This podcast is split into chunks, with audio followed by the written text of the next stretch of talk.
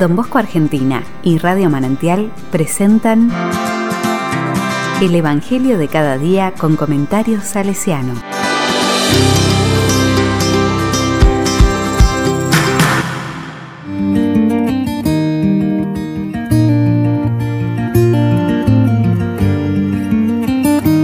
Viernes, 4 de junio de 2021. La palabra dice, Marcos capítulo 12, versículo 35 al 37. ¿Cómo puede ser hijo suyo?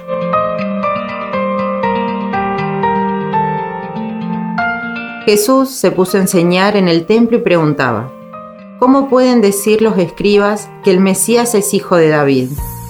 El mismo David ha dicho, movido por el Espíritu Santo, dijo el Señor a mi Señor, Siéntate a mi derecha hasta que ponga a tus enemigos debajo de tus pies. Si el mismo David lo llama Señor, ¿cómo puede ser hijo suyo? La multitud escuchaba a Jesús con agrado.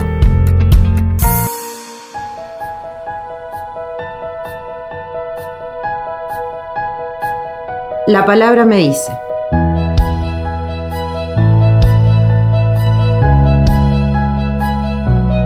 La autoridad de Jesús viene siendo cuestionada en muchos aspectos a lo largo del Evangelio. En este caso será por su filiación, por su identidad, sus raíces familiares. Pertenecer a la casa de David y ser su descendiente eran, por las profecías, requisitos indispensables para el Mesías. Que Dios le dé el trono de David y que su reino no tenga fin eran promesas hechas al Mesías. Isaías capítulo 9 versículo 6. Jesús pertenece a la descendencia de David, porque José era su descendiente. Este niño es el Mesías y en él se cumplirá la promesa hecha a nuestros padres. La Virgen está desposada con un hombre llamado José de la casa de David, y el Señor Dios le dará el trono de David, su padre, su reino no tendrá fin. Lucas capítulo 1 versículo 27. Solo Jesús y José son llamados en el Evangelio Hijo de David. En el caso de José, cuando se le aparece el ángel.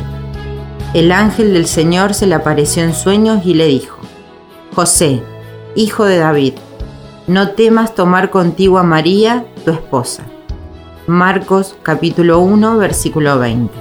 Sin embargo, Jesús no afirma su identidad solo en su genealogía, sino que aplicando la misma enseñanza del Antiguo Testamento. Reconoce que hay alguien más que David, que su vida está vinculada al Padre. Dirá en el Evangelio de San Juan, yo y el Padre somos uno. Juan capítulo 10, versículo 30. ¿En qué afirmo mi identidad? ¿Reconozco en mi ser hijo de Dios la verdad de mí misma? ¿De mí mismo? Con corazón salesiano. Confiemos en Jesús y María. Confiemos en los jóvenes como lo hicieron con Don Bosco, José Gabriel Brochero o Artemides Sati, quienes a pesar de las diferentes adversidades que se le presentaron en el camino siguieron adelante. Siguieron sobre su camino sin negar de dónde provenían, cuál era su identidad, pero siempre recordando que todo lo hacía por el prójimo.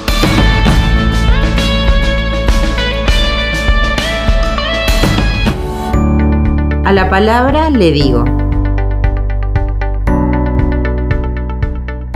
En el día de hoy, frente a los jóvenes, a esos Jesús por los que nos encontramos rodeados, podemos ver cómo su identidad va más allá de lo pensado, cómo la casa donde viven y de la cual provienen. Ellos no siempre se sienten parte con su familia, sino que sienten que su identidad pertenece aún a su escuela, a su oratorio, a su grupo de amigos. Por eso todos somos responsables de no juzgarlos como lo hicieron con Jesús. Debemos estar acompañándolos en esa búsqueda de la identidad, ayudarlos a que encuentren de dónde vienen y hacia dónde van, a que no se cieguen o pierdan en su camino. ¿Cómo podemos ayudar para que cada joven se sienta en su casa, en su familia, en la escuela, en nuestras comunidades? ¿Cómo podemos colaborar para que busquen su identidad?